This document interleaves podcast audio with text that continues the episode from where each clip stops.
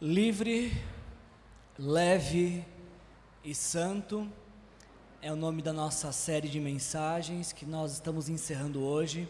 Passamos todo esse mês de março falando sobre isso, estamos encerrando hoje essa série de mensagens.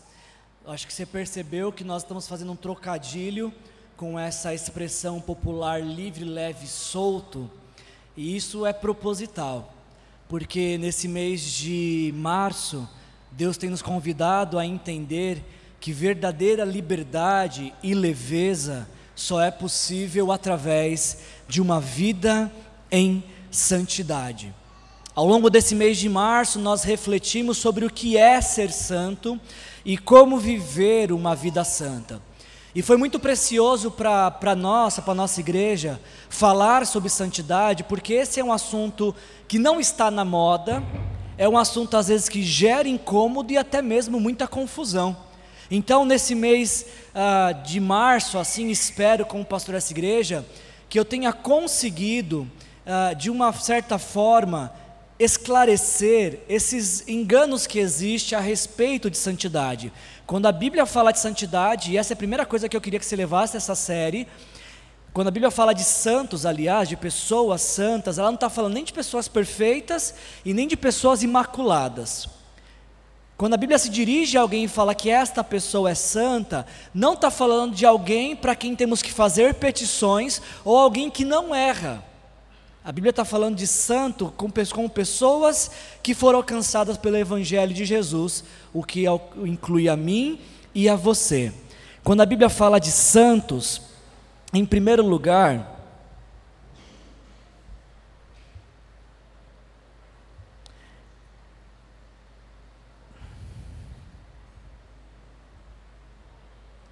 Em primeiro lugar, quando a Bíblia fala de santos, ela está falando da nossa identidade em Jesus.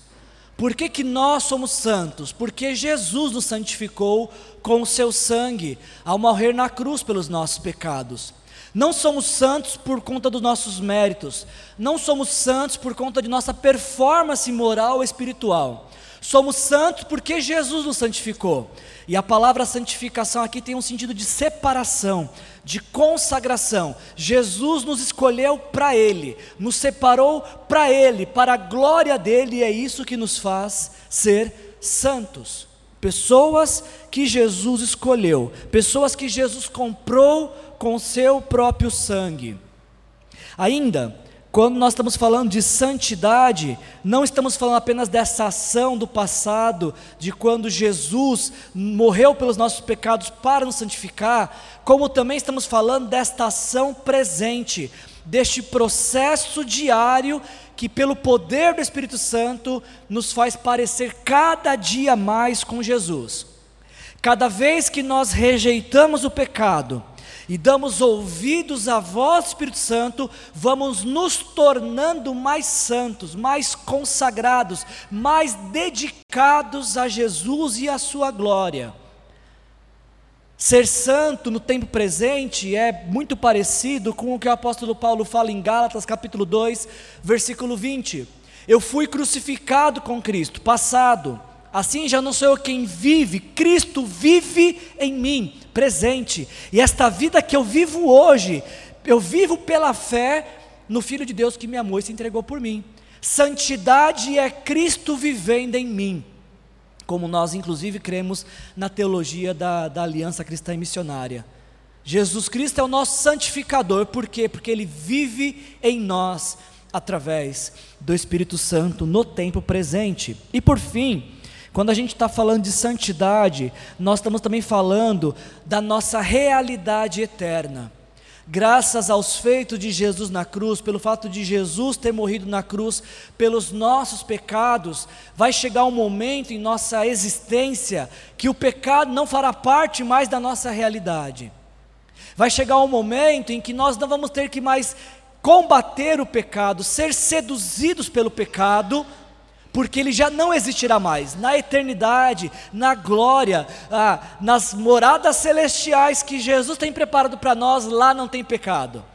E nada que seja consequência do pecado, como dor, como choro, como abandono, como tristeza ou qualquer outro tipo de coisa causada pelo pelo pecado. Então, quando a gente está falando de santidade, a gente está falando de uma ação passada, Jesus nos santificou pelo seu sangue.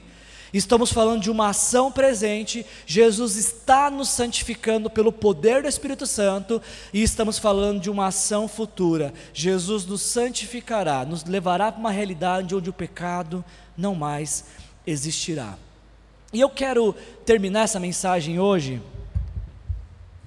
eu quero encerrar essa série de mensagens hoje, talvez abordando aquele que é o mais difícil desses aspectos de entender, que é a santidade no tempo presente. E para nós eu acho que ele até o, é, é muito importante, porque é algo que tem que fazer parte da nossa realidade como discípulos de Jesus no mundo e na história. Quando a gente fala de santidade no tempo presente, eu acho que existem dois enganos, dois extremos, dos quais nós devemos fugir. O primeiro deles, o primeiro deles é essa compreensão equivocada de que uma vez que Jesus fez tudo por mim, eu não preciso fazer nada por mim. E em certo ponto esta afirmação é verdadeira porque de fato Jesus fez tudo o que era necessário para nos salvar do destino do, do inferno, que era nosso destino eterno por conta dos nossos pecados. Jesus fez tudo, a gente não acrescenta nada a isso. E também não podemos fazer nada porque Jesus fez tudo para nos santificar, nos dar um, uma identidade. Isso Jesus fez com, por completo. Mas é um engano se escorar nisso para achar que nós não temos que ter tipo de, nenhum tipo de esforço na vida cristã, na caminhada com Jesus. Algumas pessoas dizem equivocadamente, fazem um uso errado da graça, dizendo: bom, Deus é amor, Deus é gracioso, e uma vez que Deus é amor e gracioso, eu posso viver do jeito que eu quiser, porque Ele vai me perdoar. Algumas pessoas abusam da graça e dizem: bom, é, eu continuo pecando porque a carne é fraca. Ou eu continuo em pecado porque Deus é amor, Ele me ama de qualquer jeito. Ou ainda, ah, ninguém é perfeito, né? São falas equivocadas, escoradas em mentiras, de que nós não precisamos ter uma vida em vigilância para viver em santidade. É verdade que tudo que era necessário fazer para nos salvar e santificar, Jesus fez, mas nesse caminhar diário de uma vida em santidade, precisamos fazer e muito. Precisamos rejeitar o pecado que nos seduz, precisamos rejeitar a tentação de querer ser os donos de nossa própria vida, senhores de nossa história. Não podemos viver em pecado, sendo que justamente por nossos pecados Jesus morreu. Tem uma frase que, que me marcou muito na preparação da mensagem essa semana, que é uma frase atribuída a Charles Spurgeon, que diz: não posso brincar com o mal que matou meu melhor amigo. Como posso viver em pecado quando ele, Jesus, morreu para me salvar dele? Não posso. Eu não posso tornar a graça barata. A graça é de graça para nós, para nos salvar, ela foi de graça, mas para Deus custou tudo que ele tinha, tudo o filho amado dele. Então não pode ser barato para mim o que foi caro para Deus. O primeiro engano que a gente precisa corrigir e fugir desta mentira, quando o assunto é santidade, é: não preciso fazer nada para uma vida em santidade. Fuja desta mentira. Sim, precisamos, precisamos rejeitar e lutar o contra o pecado para viver em santidade. Esse é um engano, esse é um extremo. Agora, tão equivocado quanto um outro extremo deste engano é achar, é supor que é por conta de todos os meus esforços que eu me torno santo. Algumas pessoas dizem assim: bom, quanto mais tempo eu orar, quanto mais tempo eu jejuar, quanto mais tempo eu passar de meditação bíblica, quanto maiorem forem meus dízimos e ofertas, quanto maior for meu tempo em adoração, para o maior número de pessoas que eu falar de Jesus, então isso me tornará santo. Este é outro equívoco, porque quando dizemos isso, parece que a gente tem uma meta de vendas para atingir. Eu preciso de três horas de oração, somados com duas horas de leitura bíblica, dois dias de jejum durante a semana, uma hora de adoração, 15% do meu rendimento como dízimos e ofertas, e eu preciso falar de três pessoas, para Jesus, de três, preciso falar de Jesus para três pessoas durante a semana. Gente, isso aqui não é meta de santidade. É óbvio que as disciplinas espirituais, do jejum, da oração, da meditação bíblica, da adoração, da oferta e do testemunho, essas disciplinas espirituais, elas vão nos levar a uma maturidade de fé. É o nosso alimento espiritual que nos faz crescer e amadurecer. Mas quando nós fazemos isso para ser algo, este é o engano. Porque nós começamos a, associar santidade com performance espiritual, santidade com mérito, com desempenho, e não é isso que a Bíblia está falando. O único esforço que, nós, que compete a nós para sermos santos é a rejeição, a luta contra o pecado. Todas as outras coisas Jesus fez por nós. E eu preciso deixar algo muito claro, que eu, eu espero que eu não tenha confundido você. Eu não estou dizendo que nós não precisamos ler a Bíblia. Eu não estou dizendo que nós não precisamos orar e jejuar. Eu não estou dizendo que nós não temos que ser fiéis com nossos dízimos e ofertas. Eu não estou dizendo que nós não temos que adorar. Eu não estou dizendo que não temos que dar testemunho de Jesus. O que eu estou dizendo é que não são essas coisas essas nossas disciplinas espirituais que nos tornam santo. O que nos torna santo nesse processo que vivemos de santidade é a nossa luta contra o pecado. Contra o pecado. Eu queria, dessa forma então, já que o processo de santificação no tempo presente, essa vida diária em santidade, me parece ser a nossa maior demanda neste assunto, eu quero encerrar esse, essa, essa série de mensagens com esse tema aqui santos que lutam contra o pecado. E eu decidi usar esse título porque ah, eu não sei se isso é tão claro para você, e eu espero que até o final da mensagem seja. Responda para mim, por favor. Você se sente um santo que luta contra o pecado ou um pecador que luta para ser santo? Em qual dessas frases você se encaixa? Você se vê como um santo que luta contra o pecado ou a sua vida se parece mais com um pecador que precisa de muito esforço para ser santo? Eu espero que até o final da mensagem eu consiga te trazer uma resposta para isso. E o texto que eu que vou trazer essa noite para falarmos sobre isso, uh, não é o texto que eu tinha pensado. Eu comecei a semana estudando um texto, achando que este era o texto que nos serviria de base para essa meditação, mas quando foi na quarta-feira, Deus mudou a minha mensagem. Deus me deu um outro texto. E mais uma vez eu tive que lutar com um texto para trazer uma mensagem. O que eu acho muito bom. Eu gosto que se, se eu pudesse lutar todos os domingos, querendo pregar uma coisa e o Espírito me conduzindo a outra, seria fantástico. O que vocês estão recebendo nesta noite não foi algo que eu idealizei, que eu preparei. Foi algo que o Espírito me conduziu, eu queria que você recebesse assim, desta forma. Eu queria que para a gente falar deste assunto, santos que lutam contra o pecado, nós meditássemos no livro de Josué. Se você tiver com a sua Bíblia, você vai abrir em Gênesis, Êxodo, Levítico, Número, Deuteronômio, Josué é o sexto livro. Abra o seu coração nessa noite e ouça o que Deus quer falar com você. O livro de Josué, o livro de Josué, ele é um livro de difícil compreensão, porque ele é um livro de guerras. E não é muito agradável ler sobre guerras. O livro de Josué, estrategicamente nossa Bíblia, ele está entre Deuteronômio e Juízes, porque em Deuteronômio o povo está saindo do deserto para entrar na terra prometida. Em Juízes o povo está estabelecido na terra prometida. Então Juízes, o livro de Juízes nos conta esse processo de como o povo sai do deserto e se estabelece na terra que Deus prometeu.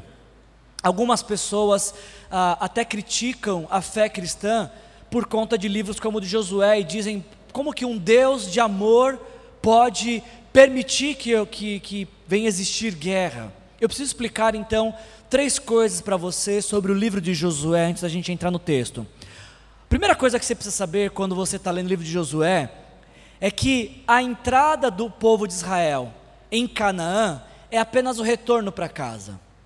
Esta terra já pertencia a Abraão, a Isaac e a Jacó, era propriedade deles. Como o povo ficou muito tempo no Egito, no cativeiro egípcio, a terra ficou desabitada e povos vieram ocupá-la. O retorno do povo então para Canaã é apenas retomar uma propriedade que pertencia a eles. Outra coisa que você precisa saber antes de começar a ler o livro de Josué é que na legislação de Israel havia diversas leis, uma era a lei da guerra. E na lei da guerra, que se encontra em Deuteronômio capítulo 20, existia uma ordem que antes de saírem para a guerra, os israelitas deveriam se dirigir aos seus inimigos e propor um tratado de paz. Isso está na lei de Israel antes de ir à guerra, se dirijam para, os, para, para outra nação e façam um tratado de paz. Se eles toparem fazer paz com vocês, não há necessidade de ter guerra. Toda guerra em Israel era antecedida por um pedido de paz, por um tratado de paz. E a guerra só acontecia então quando esse tratado de paz era rejeitado. E ainda, uma última informação antes de você uh, ler o livro de Josué, e essa é mais difícil para a gente uh, assimilar é que Deus usou a nação de Israel para exercer juízo sobre o povo que estava em Canaã. Existiam diversas práticas em Canaã, uma delas em especial, que talvez seja mais abominável: crianças eram oferecidas em sacrifício aos deuses daquela terra. E por diversos anos Deus convida essa nação a se arrepender, eles se recusam a se arrepender. Todo pecado tem consequência. Todo pecado passa pelo juízo de Deus. E Deus, quando o povo está entrando em Canaã, está exercendo o juízo sobre aquele povo. Esse é o, o, a, o relato uh, de Josué, a, a base de que você precisa para ler sobre Josué. Mas Josué também nos fala sobre santidade. Vem muito a calhar para o que a gente está conversando hoje. Quando você lê os primeiros três capítulos de Josué, não tem guerra nenhuma, não está acontecendo nada, Israel não está batalhando com ninguém, e antes de entrar em guerra, Deus faz uma, dá uma ordem sobre santidade para o povo. Em Josué capítulo 3, em Josué capítulo 3, versículos de 1 a 5, nós lemos: De manhã bem cedo, Josué e todos os israelitas partiram de Sitim e foram para o Jordão, onde acamparam antes de atravessar o rio. Três dias depois, os oficiais percorreram o acampamento e deram esta ordem ao povo: quando virem a arca da aliança do Senhor, o seu Deus, e os sacerdotes levitas carregando a arca, saiam de suas posições sigam-nas. Mas mantenham a distância de cerca de 900 metros entre vocês e a arca não se aproximem, deste modo saberão o caminho a seguir, pois vocês nunca passaram para lá. E preste atenção nesse finalzinho: Josué ordenou ao povo: santifiquem-se, pois amanhã o Senhor fará maravilhas entre vocês. Aprenda uma coisa nesta noite. A vida em santidade precede conquistas. Antes de conquistar, antes de sermos conquistadores, precisamos ser santos. E eu acho que é bem possível, é bem possível se a gente olhar para as derrotas de nossas vidas, nós vamos encontrar momentos em que não estávamos vivendo em santidade porque a santidade precede as vitórias.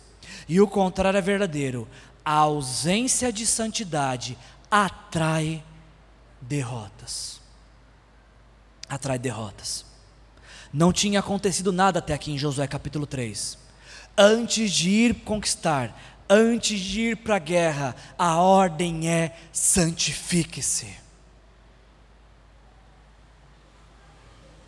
O que, que o Espírito Santo está falando no seu coração nesta hora? O que pode acontecer na sua vida amanhã, se nesta hora você decidir se santificar ao Senhor? Será que muitas das coisas que estão empatadas na sua vida, que não estão andando, não estão esperando uma consagração da minha parte, da sua parte? Em nome de Jesus, santifique-se, pois amanhã o Senhor fará maravilhas na sua vida. Esse é o pensamento que estava guiando Josué e todo o exército de Israel. Santidade ao Senhor, santidade ao Senhor.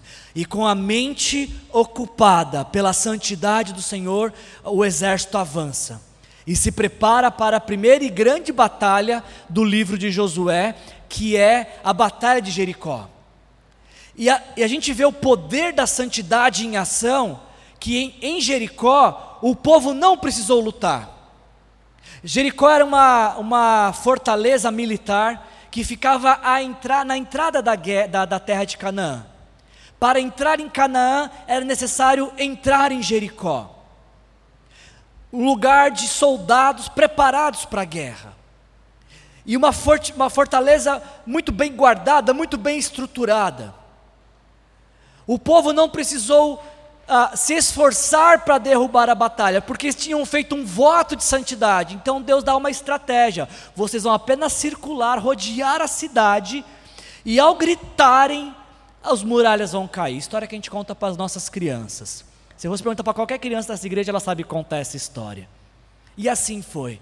Ah, quando o povo gritou, quando o povo tocou as trombetas, aquela poderosa muralha, aquela poderosa fortaleza militar caiu ao chão.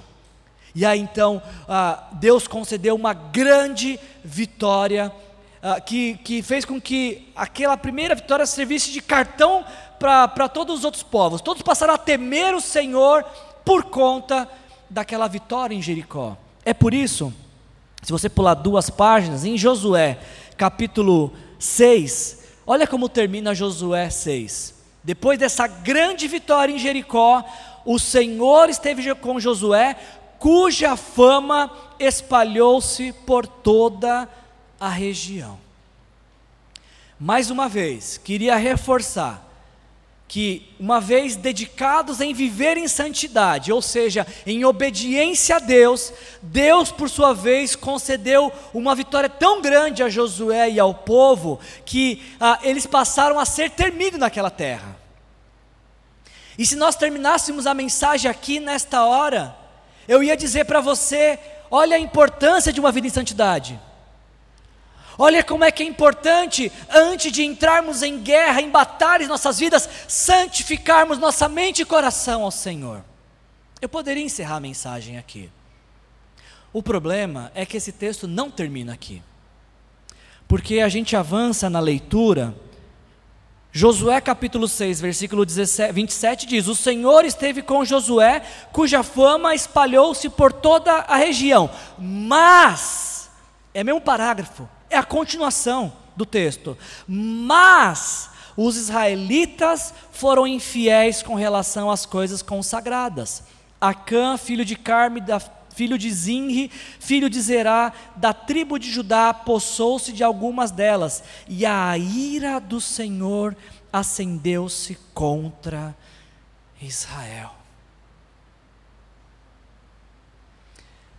Deus fez grandes coisas pelo povo, mas um único homem foi infiel a Deus e trouxe desgraça para o povo.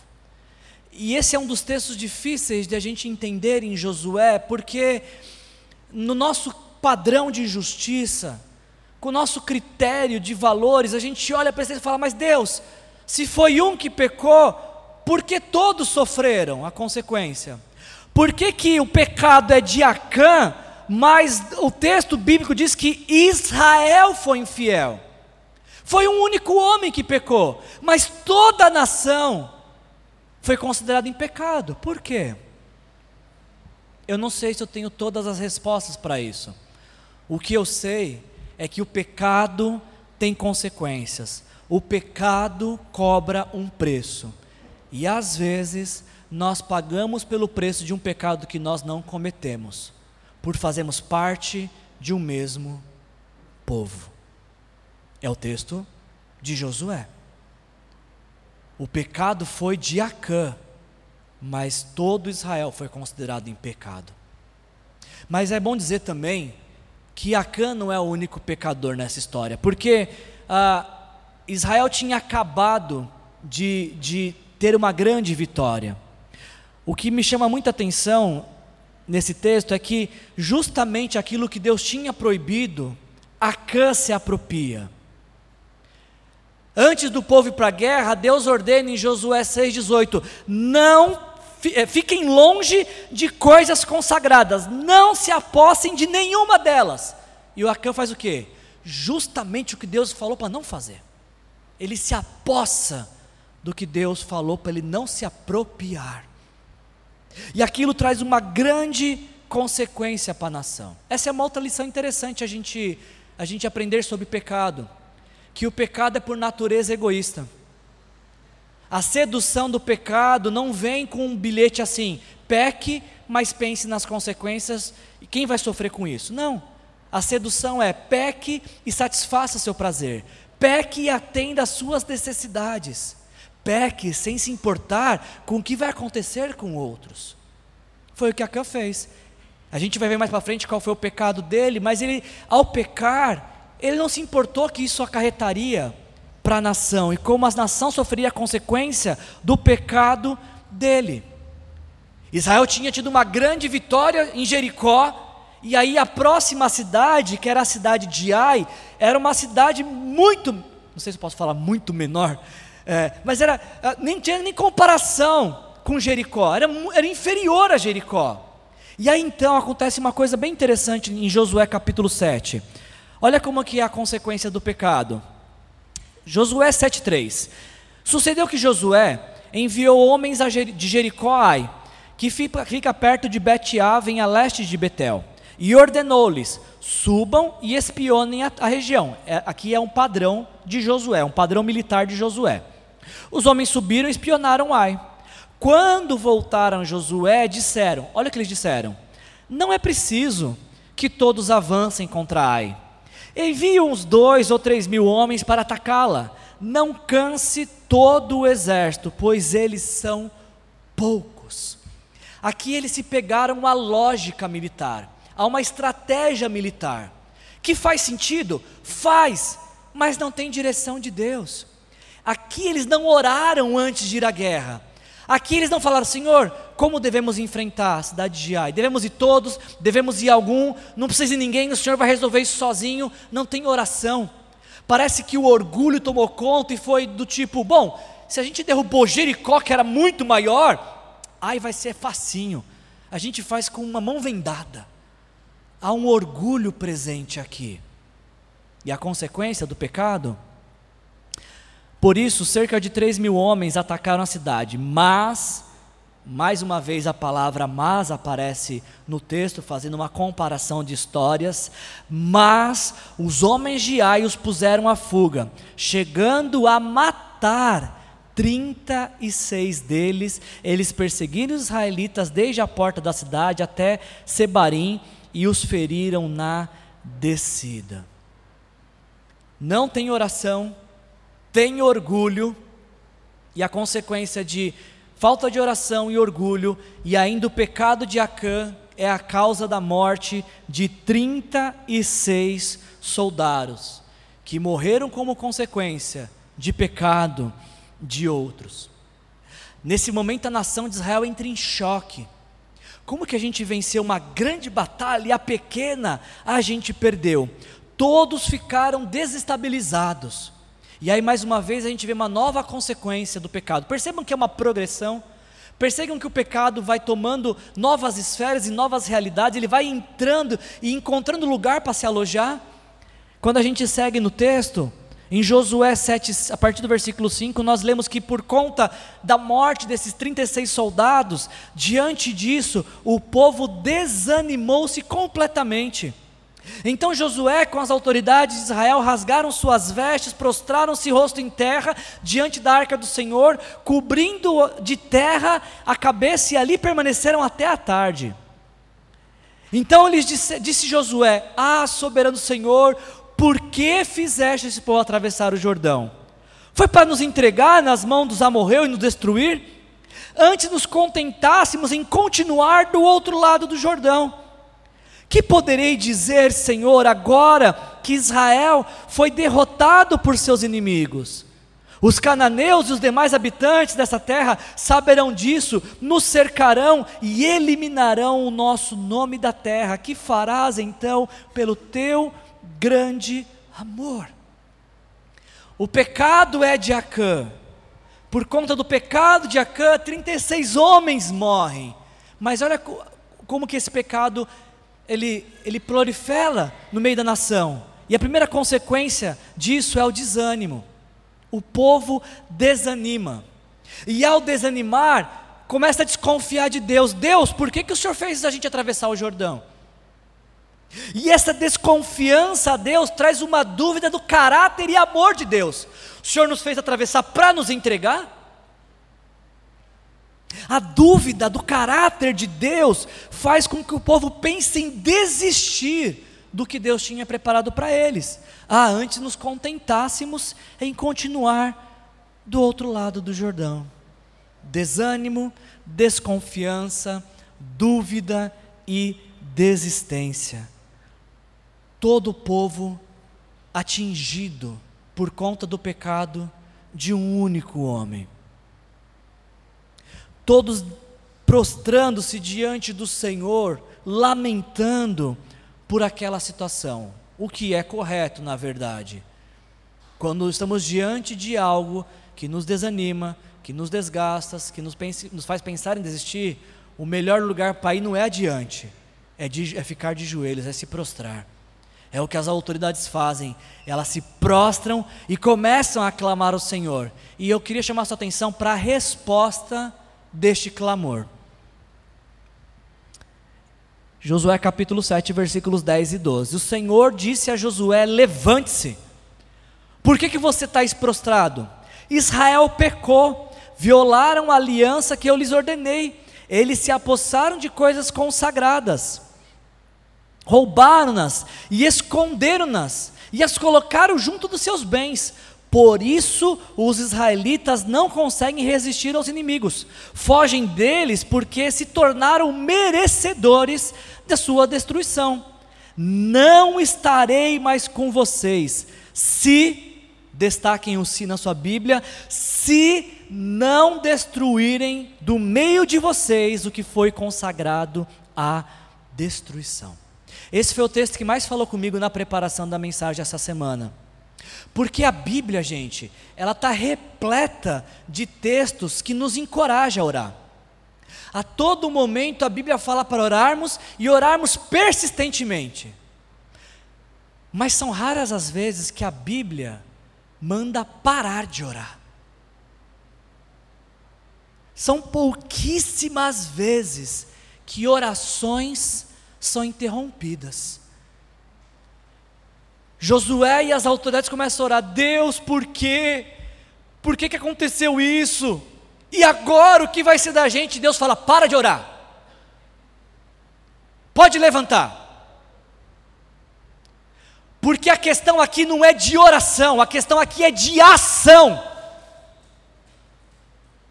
Tem horas que não é ficar orando que resolve, tem horas que agir é o que resolve. Tem horas que não é a oração que vai mudar, mas é a atitude de rejeitar o pecado.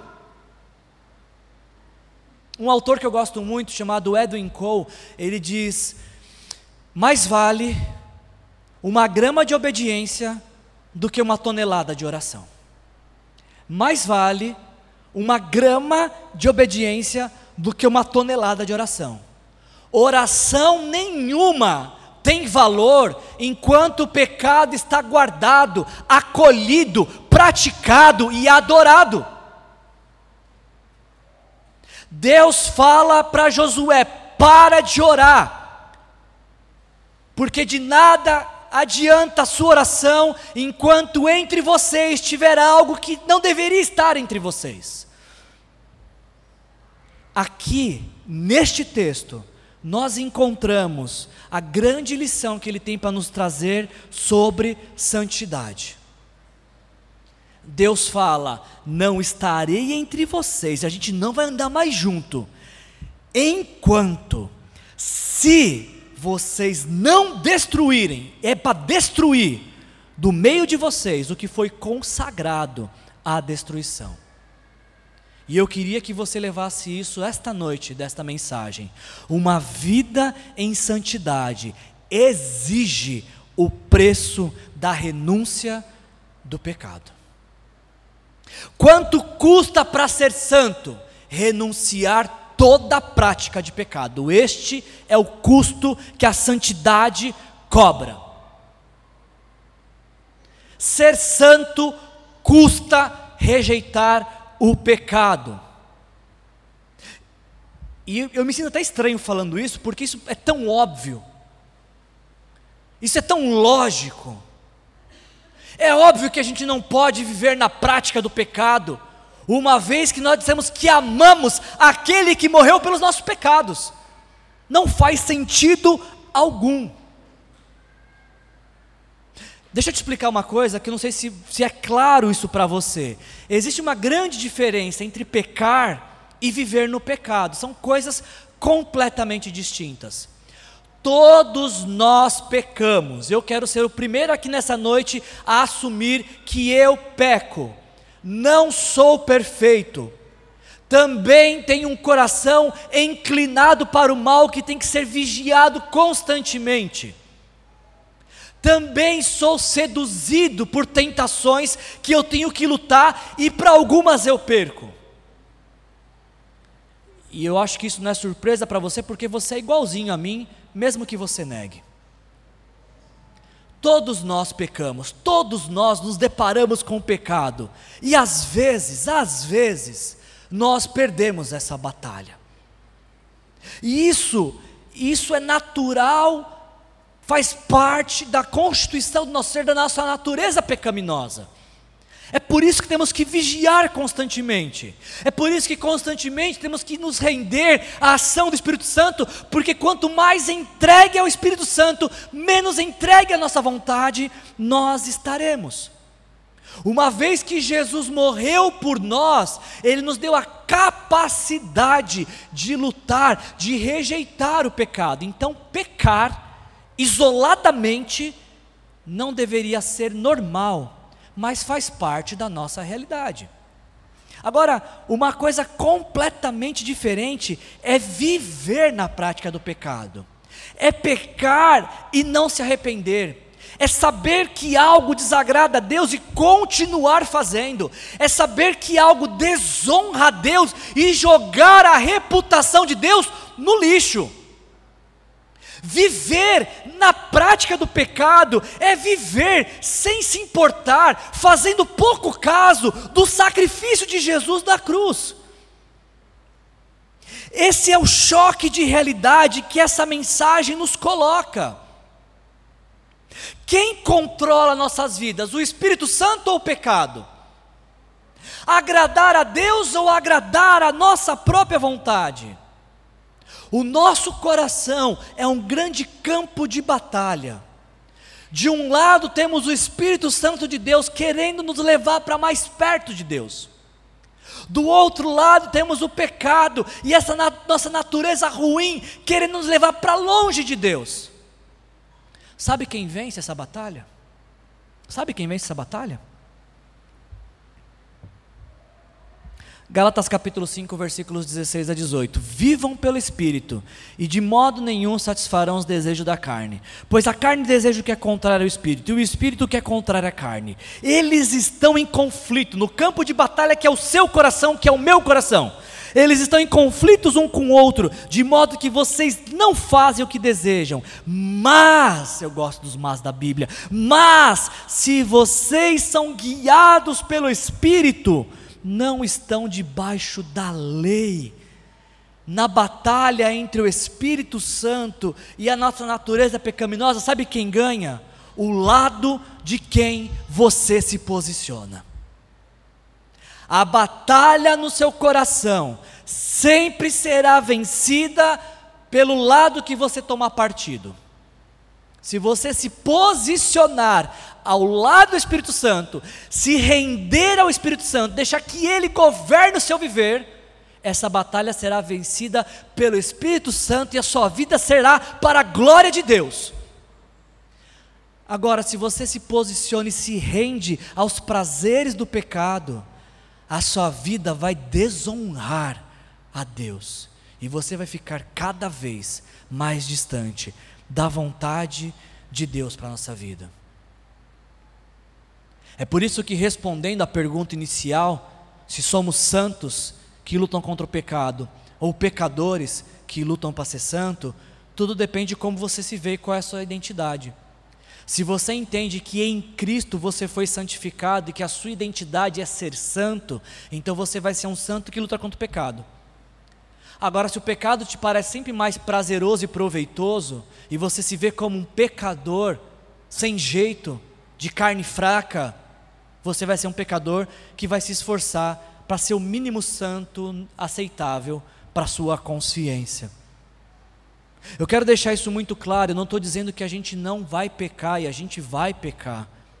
Eu, o que eu estou dizendo é que quanto mais rendidos estivermos ao Espírito Santo, a tendência é pecarmos cada vez menos.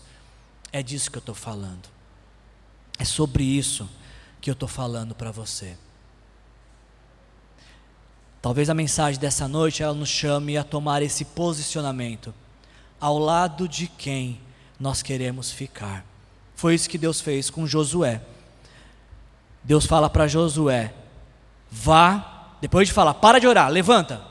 Vamos, agora a questão é de ação, não é mais de, de oração. Levanta. Tira o que está no meio de vocês, que não deveria estar entre vocês.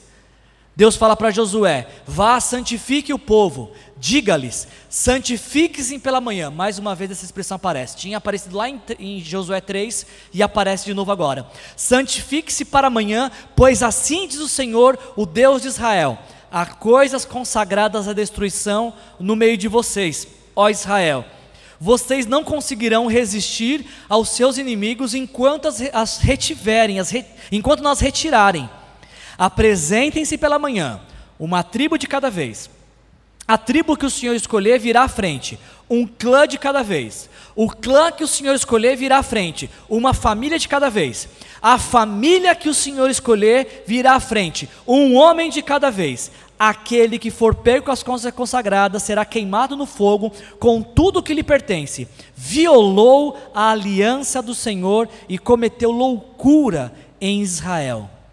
Deus não sugere, Deus não recomenda, Deus não propõe, Ele ordena: santifiquem-se, santifiquem-se pela manhã, para tirar o mal do meio de vocês. Esse povo não tinha como continuar daquele ponto em diante, como povo de Deus, se antes não rejeitasse o pecado que parecia uma âncora que estava a, a, impedindo o avanço deles. E é exatamente isso que esse texto nos ensina hoje sobre santidade.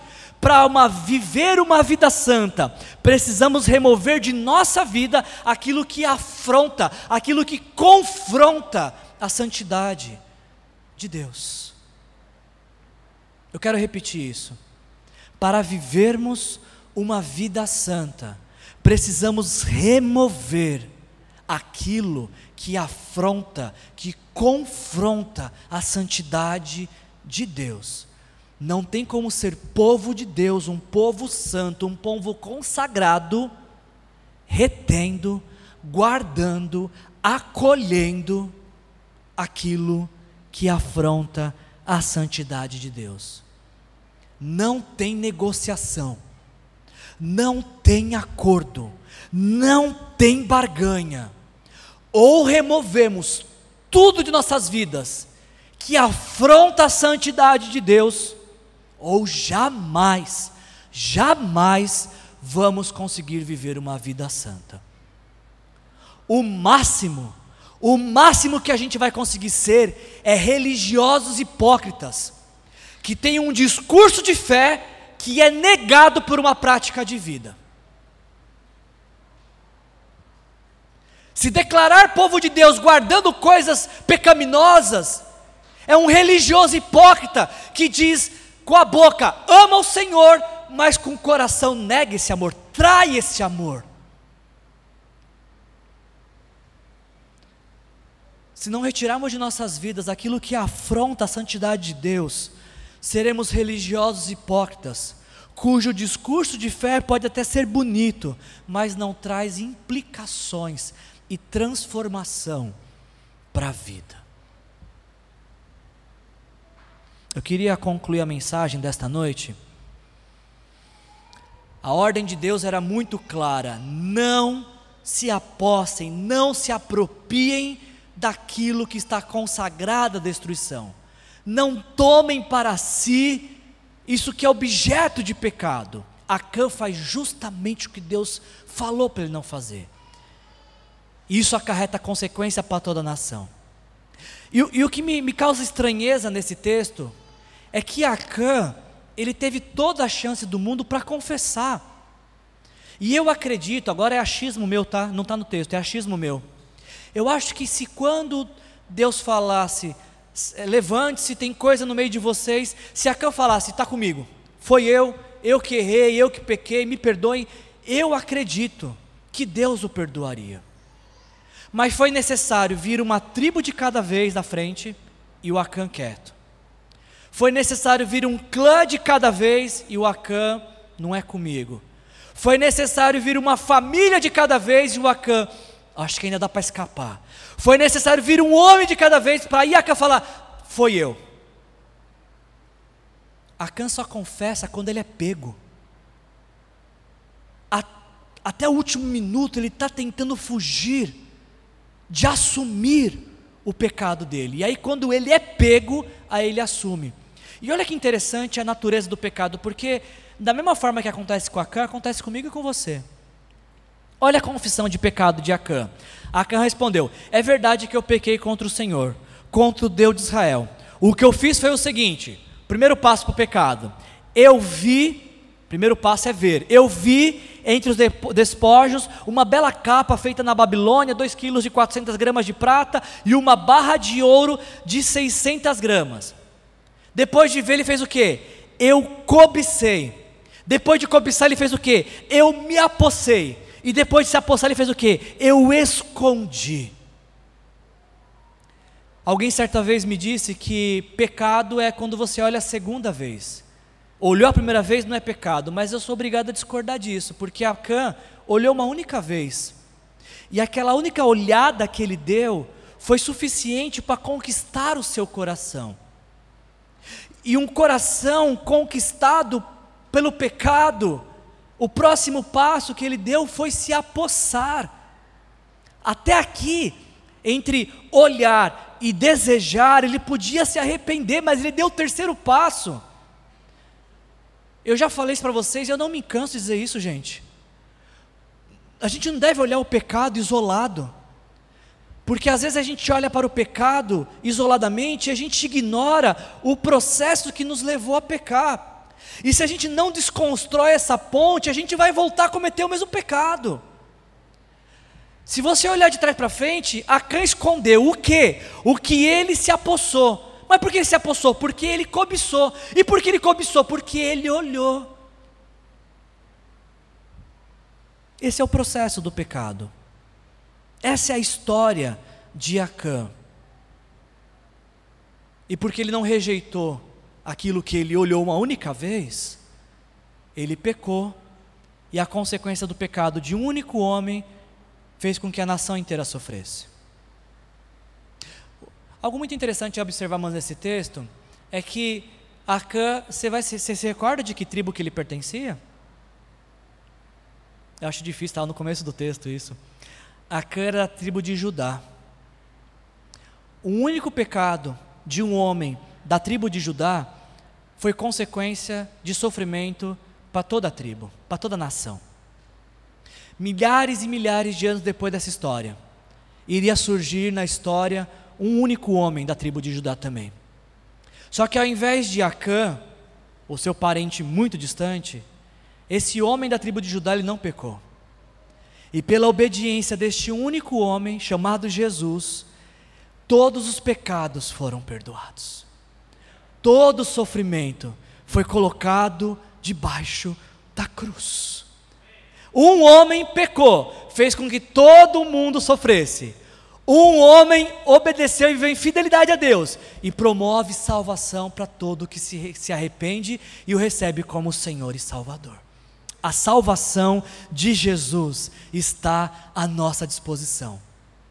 Acã não quis se arrepender, mas talvez Deus nos trouxe aqui, a mim e a você nessa noite, para tomarmos essa decisão de santificar nossas vidas, de nos arrependermos, de abrirmos mão daquilo que nos faz pecar. Sabe o que é abrir mão do pecado? Deixa eu ilustrar para você. Às vezes o pecado, ele vem numa bela embalagem para nós. E faz promessas de satisfação, de realização. Às vezes ele faz uma promessa de você não precisa consumir inteiro, consome um de cada vez. E o pecado vem muito bem embalado, e, e quando nós olhamos para ele, a gente fala: era disso que eu estava precisando hoje. Era justamente disso que eu estava precisando, para dar sentido à minha vida, para me trazer prazer, para me trazer satisfação. Se você é chocólatra e eu te desse essa caixa, você aceitaria? Você falaria, para agora, pode ser, posso buscar agora? Mas se eu te falasse que alguém de uma forma muito perversa colocou veneno em cada um desses bombons, ainda assim você aceitaria? Se o seu vício for muito grande, você fala, lógico, isso é chocolate. Mas eu acho que não. Acho que você vai falar, não, lógico que não. Assim é o pecado. Ele parece bonito na embalagem, mas o que ele, tá, o que ele tem, o que ele contém, é um veneno destrutivo para nossas vidas. Sabe o que é abandonar o pecado? Algumas pessoas acham que abandonar o pecado é assim, ó. Abandonei o pecado. Não quero mais saber de pecado. Mas ele está ali à vista. Ele está ainda ao alcance da mão. Por que, que algumas vezes a gente não consegue vencer o pecado? Porque ele está na nossa frente, ele continua nos seduzindo, ele continua despertando a nossa cobiça, o nosso interesse, o nosso desejo. Ele continua estando próximo, falando que ele ainda tem para nos oferecer tudo o que nós precisamos. Se você até hoje abandonou o pecado assim, isso aqui não é abandono. Isso aqui é colocá-lo no lugar para usá-lo em um momento oportuno. Isso não é abandonar pecado. Abandonar pecado é isso aqui, ó.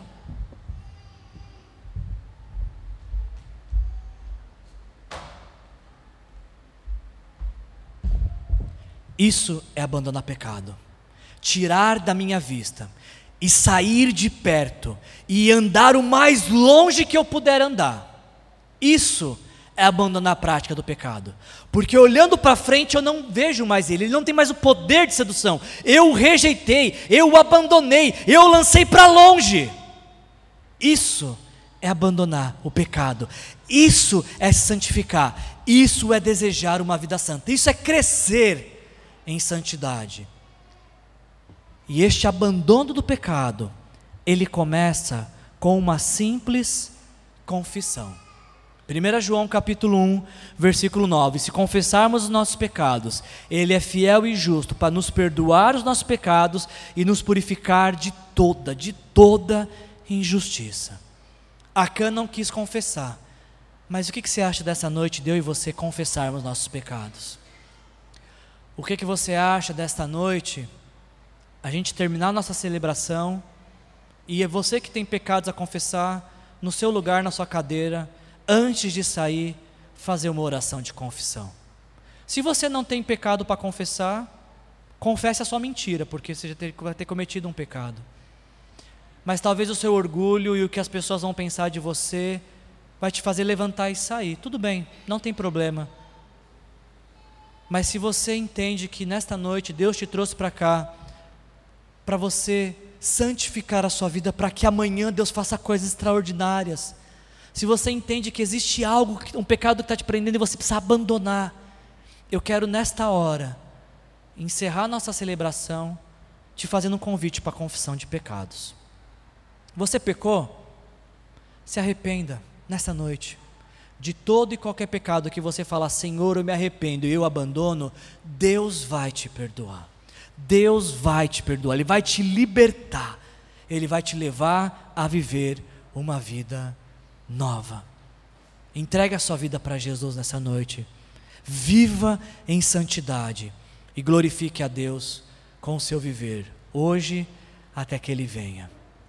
Que a graça do nosso Senhor Jesus Cristo, o amor do nosso Deus o Pai e a comunhão com o Espírito Santo nos leve a viver em santidade, hoje e sempre, em nome de Jesus. Amém. A nossa celebração está, está encerrada. Quem quiser pode ficar aqui orando.